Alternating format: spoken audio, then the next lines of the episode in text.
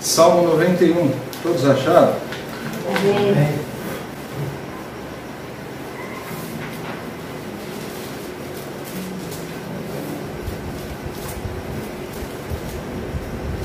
Aquele que habita no esconderijo do Altíssimo e descansa à sombra do Todo-Poderoso,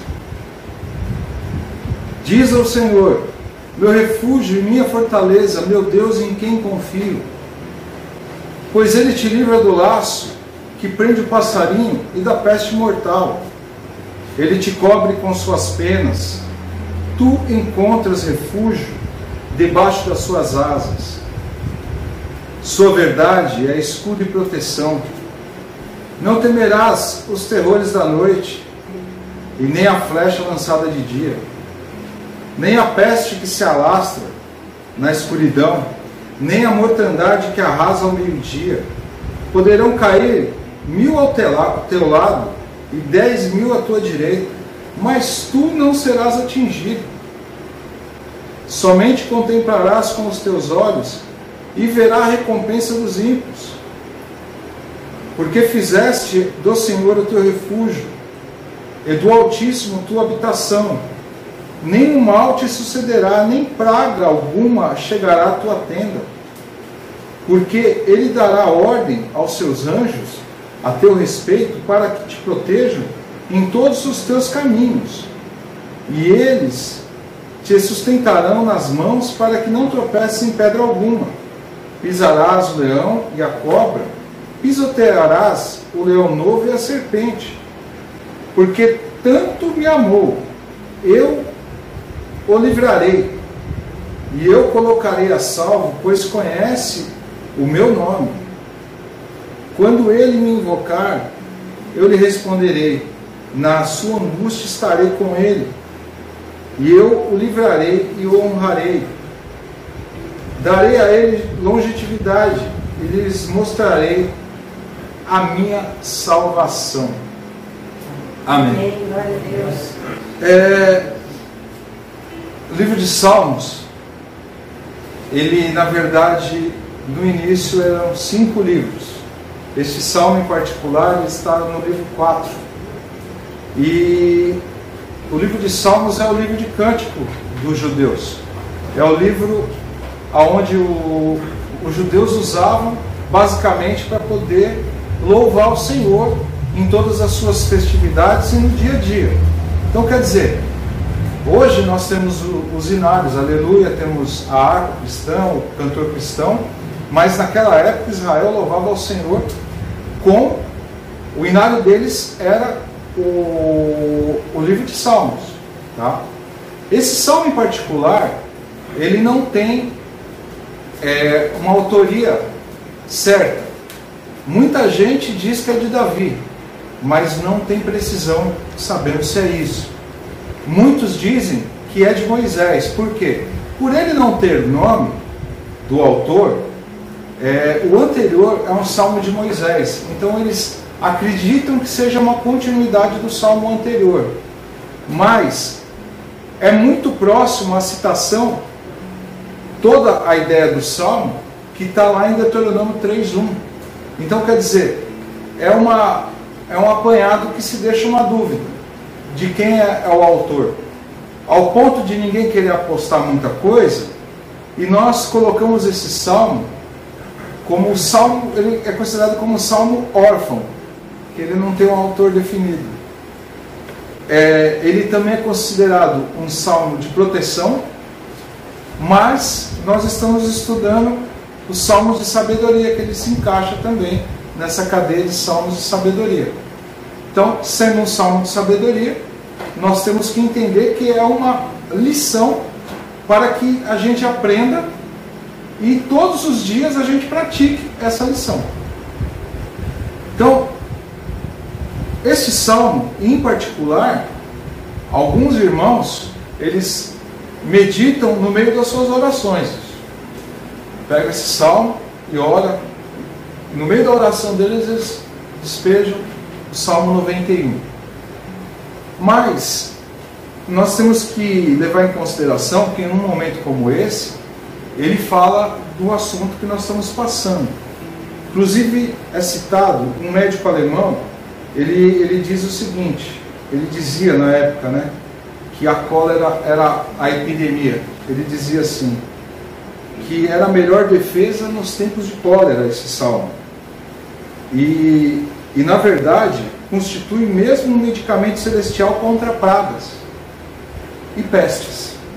Aquele que pode viver no espírito do Salmo 91 será destemido, mesmo que as cidades sejam assoladas pelas pragas e pestes, e os túmulos se encham de carcaça de gente morta.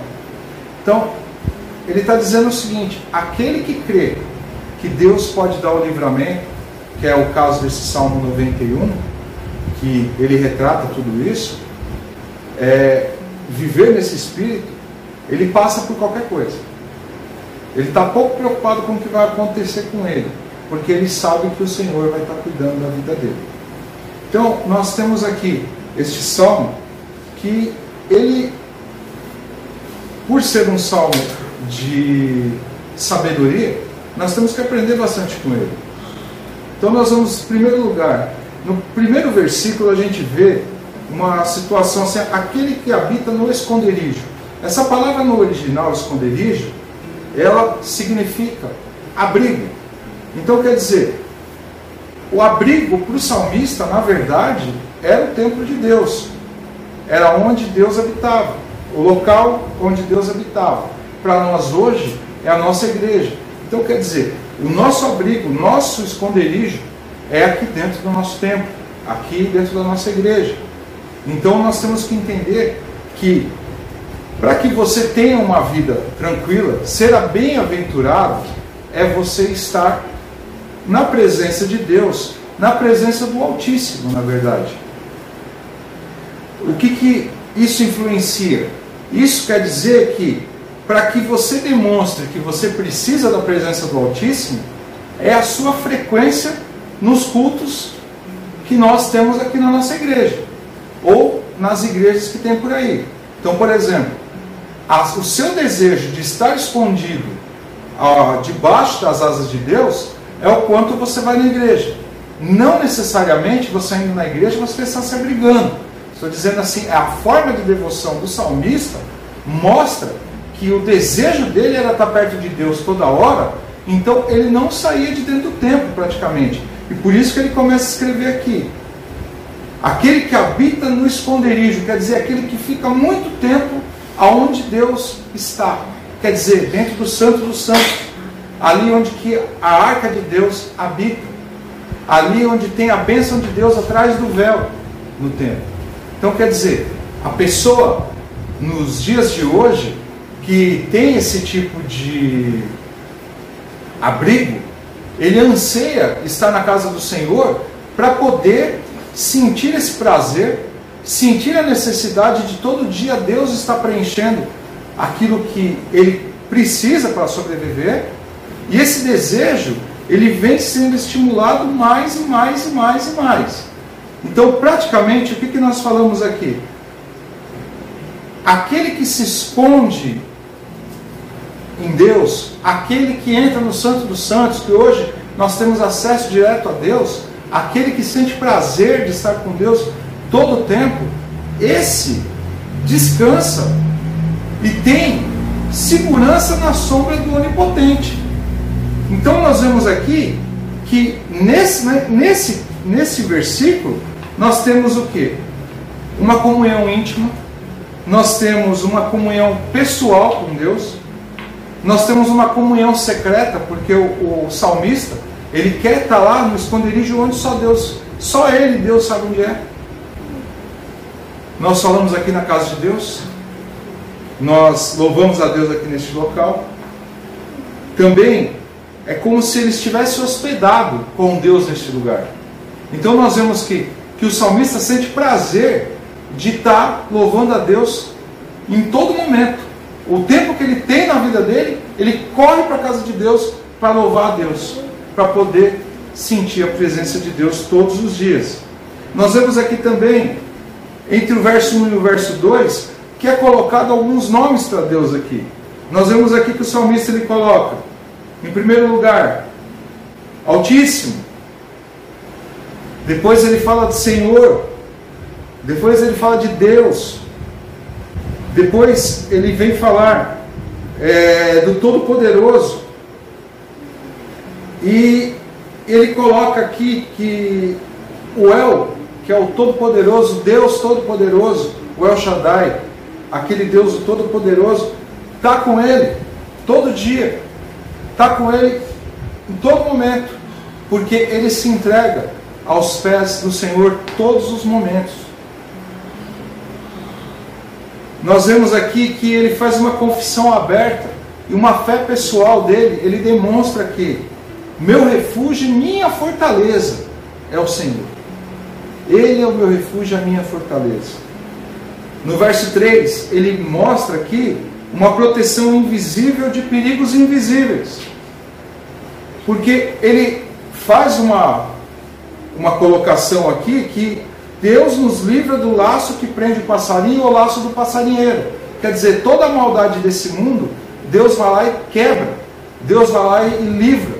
Deus não deixa que o mal permaneça sobre a nossa vida.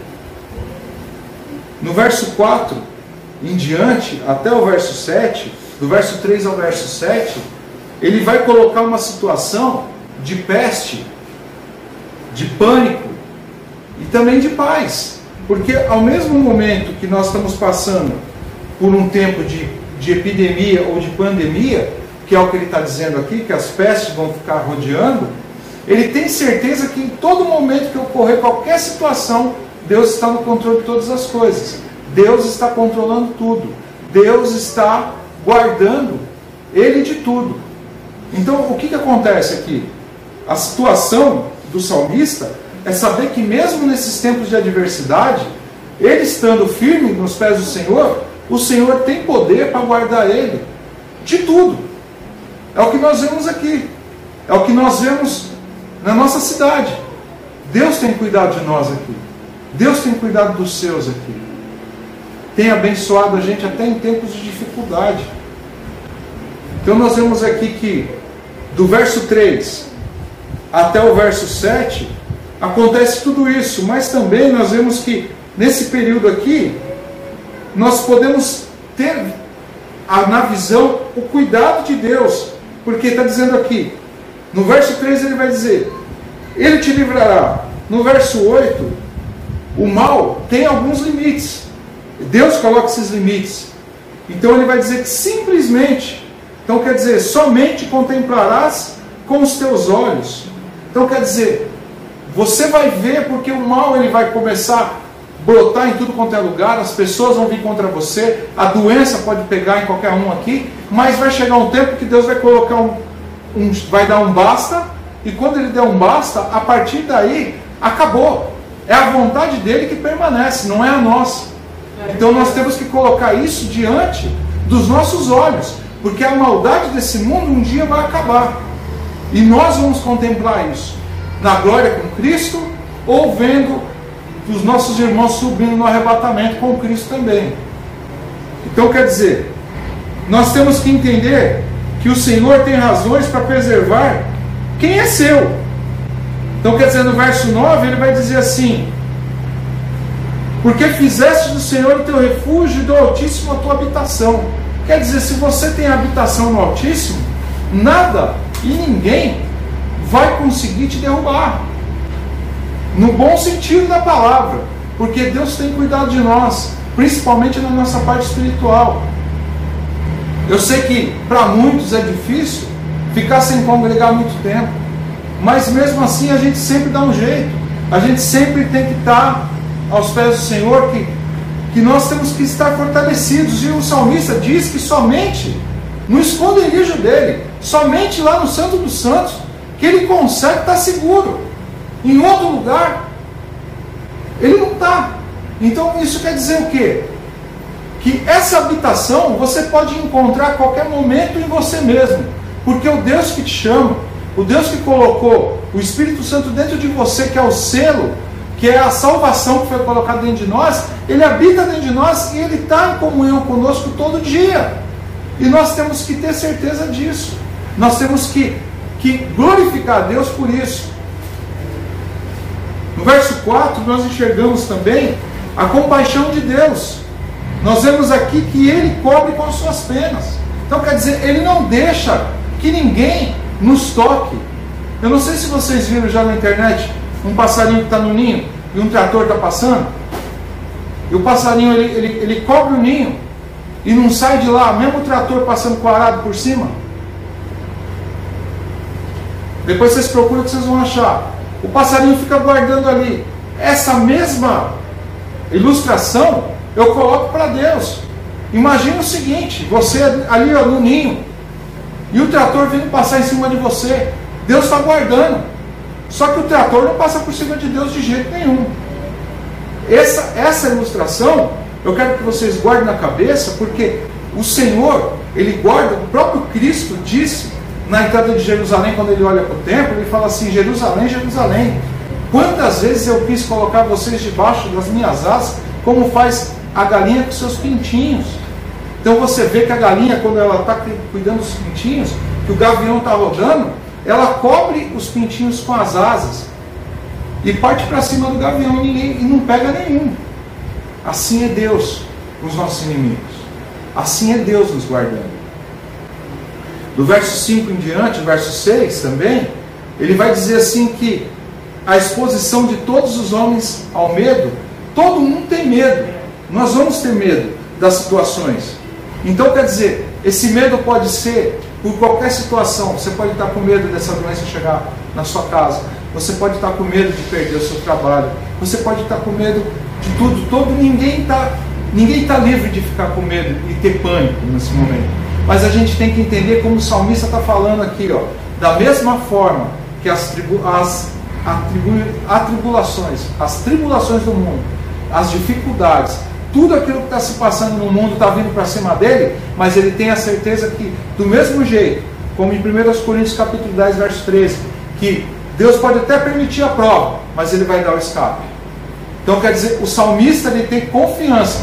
Ele pode até falar assim, em alguns momentos eu tive medo de dessa peste, da tribulação, do homem mau, mas ao mesmo tempo, quando ele, ele, ele lembra que o Senhor cobre ele com as asas para proteger, ele se acalma. E assim somos nós. Assim somos nós. Então nós temos que que ninguém vai estar livre de ter medo. Mas nós temos que ter, mesmo no medo, temos que ter confiança que Deus tem todo o poder de nos livrar de todo o poder das trevas. Então nós vemos aqui também que nós não precisamos ter medo por causa dessa proteção divina. Que, meus queridos, é só nos filmes de Hollywood que o diabo bate em Deus e Deus parece que só no último momento que livra as pessoas com um golzinho de mão ali, ó, aos 47 do segundo tempo. Não, o nosso Deus é todo poderoso. O nosso Deus, ele simplesmente, se ele disser acabou, acabou. Se ele soprar, o diabo morre agora, explode, acontece o que acontecer. Mas o que, que acontece, meus queridos? Ele mostra para nós que ele tem todo o poder, ele guarda o seu povo. Por quê? Ele quer a nossa fidelidade. Ele quer que nós estejamos firmes até o fim. Podemos muitas vezes até fraquejar, podemos muitas vezes até nosso pé dar uma escorregada, mas nós temos que ter certeza que o nosso Deus, ele tem todo o poder para segurar na nossa mão e colocar a gente num lugar firme para a gente parar de escorregar. Basta a gente querer. No verso, no verso 7, ele vai dizer que como um mal pode estar perto, mas não próximo. Ele está perto, mas não está próximo. O mal pode estar ali, mas não está te afligindo aqui. Porque vai cair 10 mil, vai cair mil ao teu lado e 10 mil à tua direita e tu não será atingido. Então quer dizer, o mal vai estar em volta, mas não vai estar, mas não vai te atingir.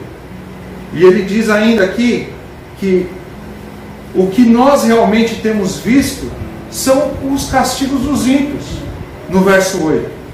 A gente vai contemplar isso com os nossos olhos, nós vamos ver a recompensa dos ímpios. Entenda, Deus tem fidelidade com os justos, aqueles que são os seus. Aqueles que não temem a Deus, Deus não tem obrigação nenhuma de cuidar. Tanto que Cristo morreu na cruz justamente para isso. Para todo aquele que nele crê não pereça, mas tenha vida eterna. E esse cuidado de Deus é para os seus, não é para o mundo, é para os seus. Então por que, que nós temos que ficar juntos de Deus todos os dias? Por que, que nós temos que perseverar todos os dias? Para que Deus cuide de nós e nos leve até a eternidade.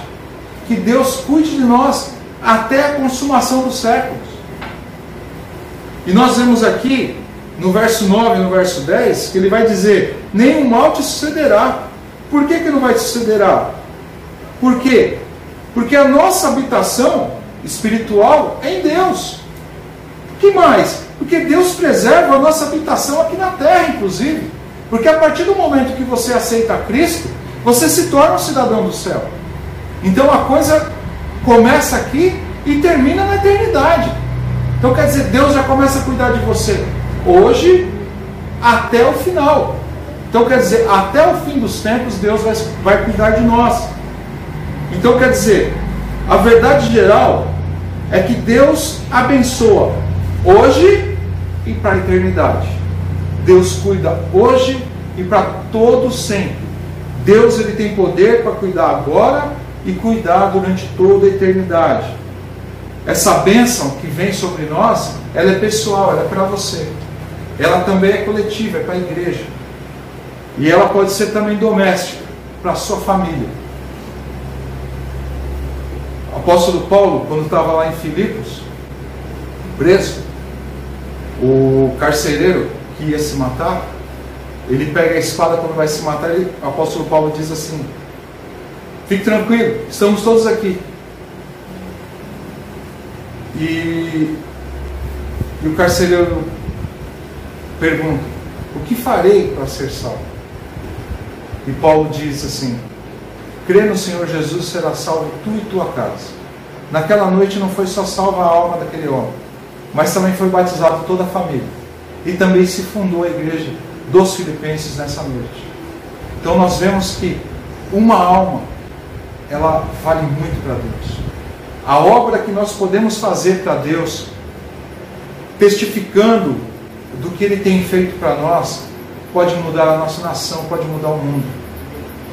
Testificando que Deus ele tem todo o poder e cuida dessa nação, mas as pessoas vão dizer assim, mas meu querido, mas eu não vejo a mão de Deus agir. Você não vai ver mesmo.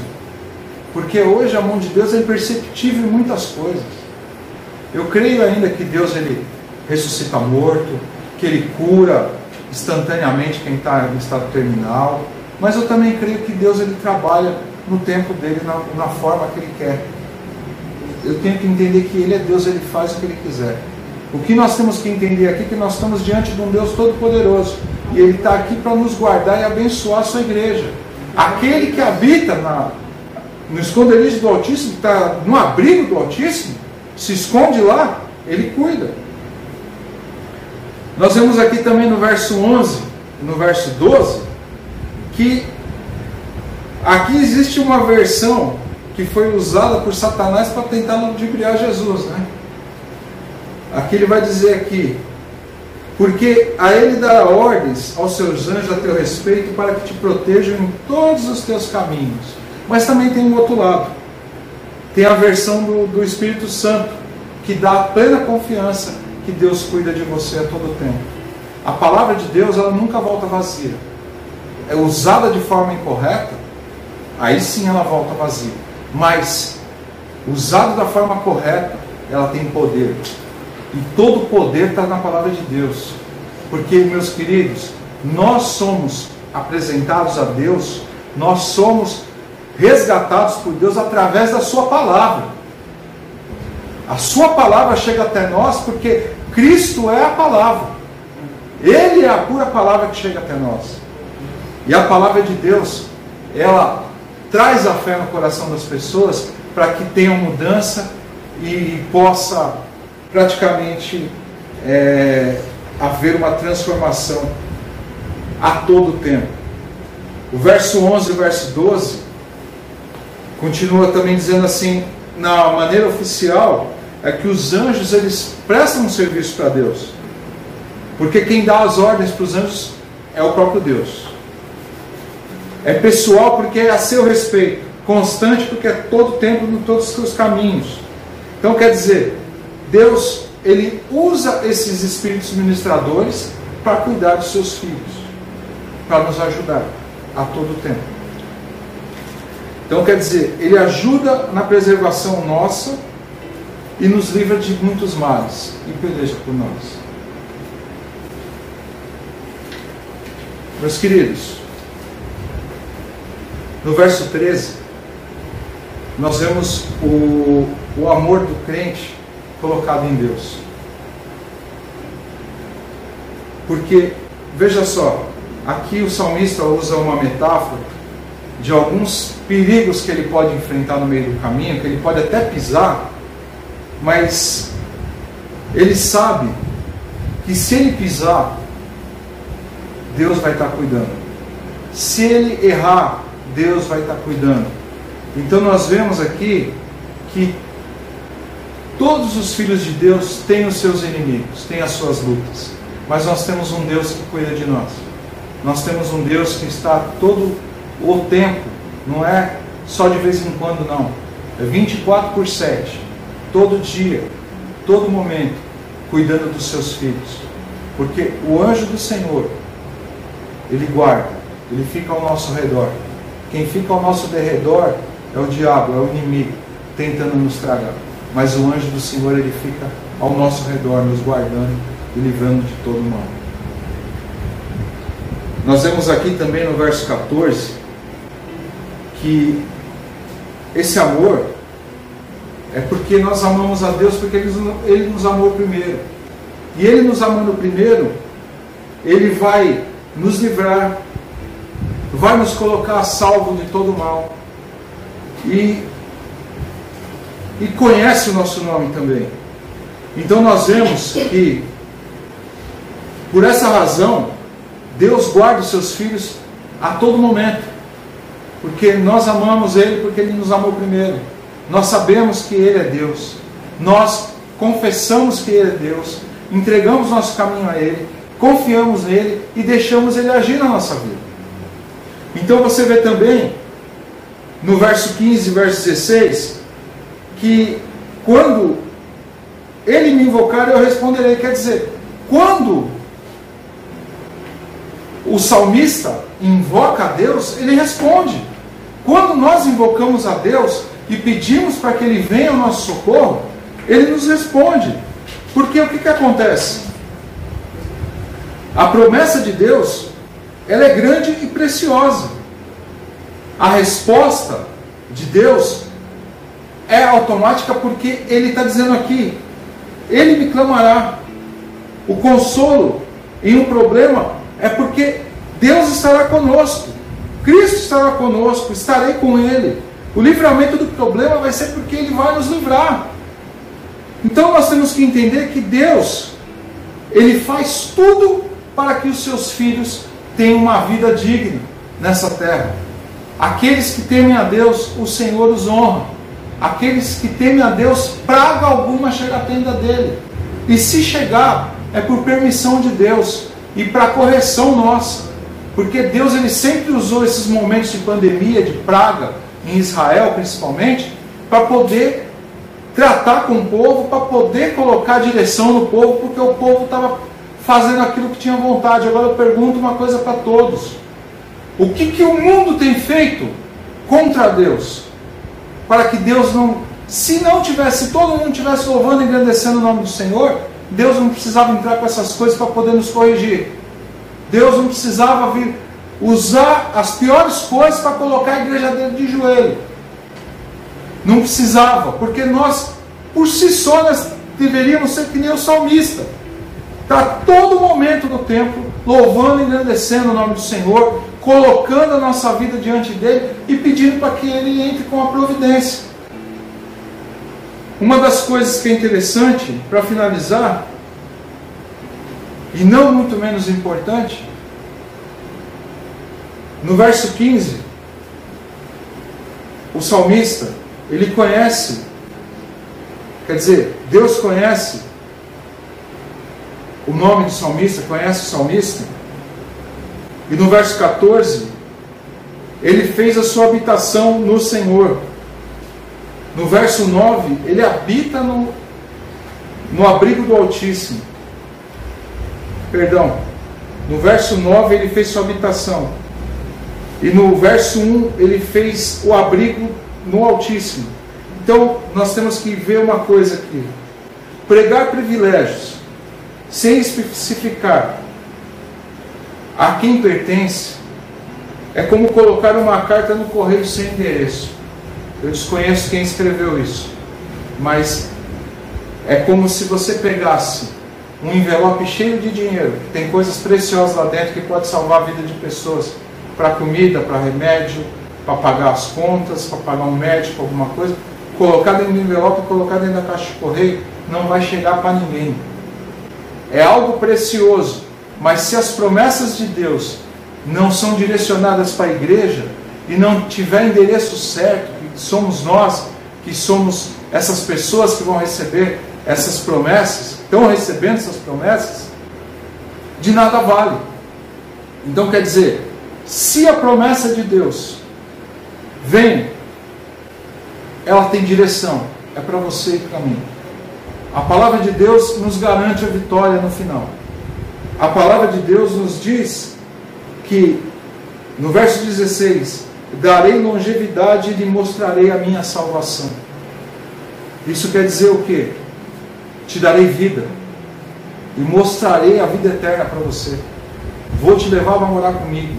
É o que Cristo prometeu. Isso faz uma alusão à promessa da cruz, que quando a gente crê, nós começamos a ter vida. Nós éramos mortos em delitos e pecados. Deus restaura nossa mente, nosso coração, a nossa vida, e a gente entende quem Ele é e aceita a Sua palavra. Deus derrama fé e muda o nosso viver, e nós passamos todos os dias louvar o Senhor no seu tempo, com prazer, gratidão e com alegria.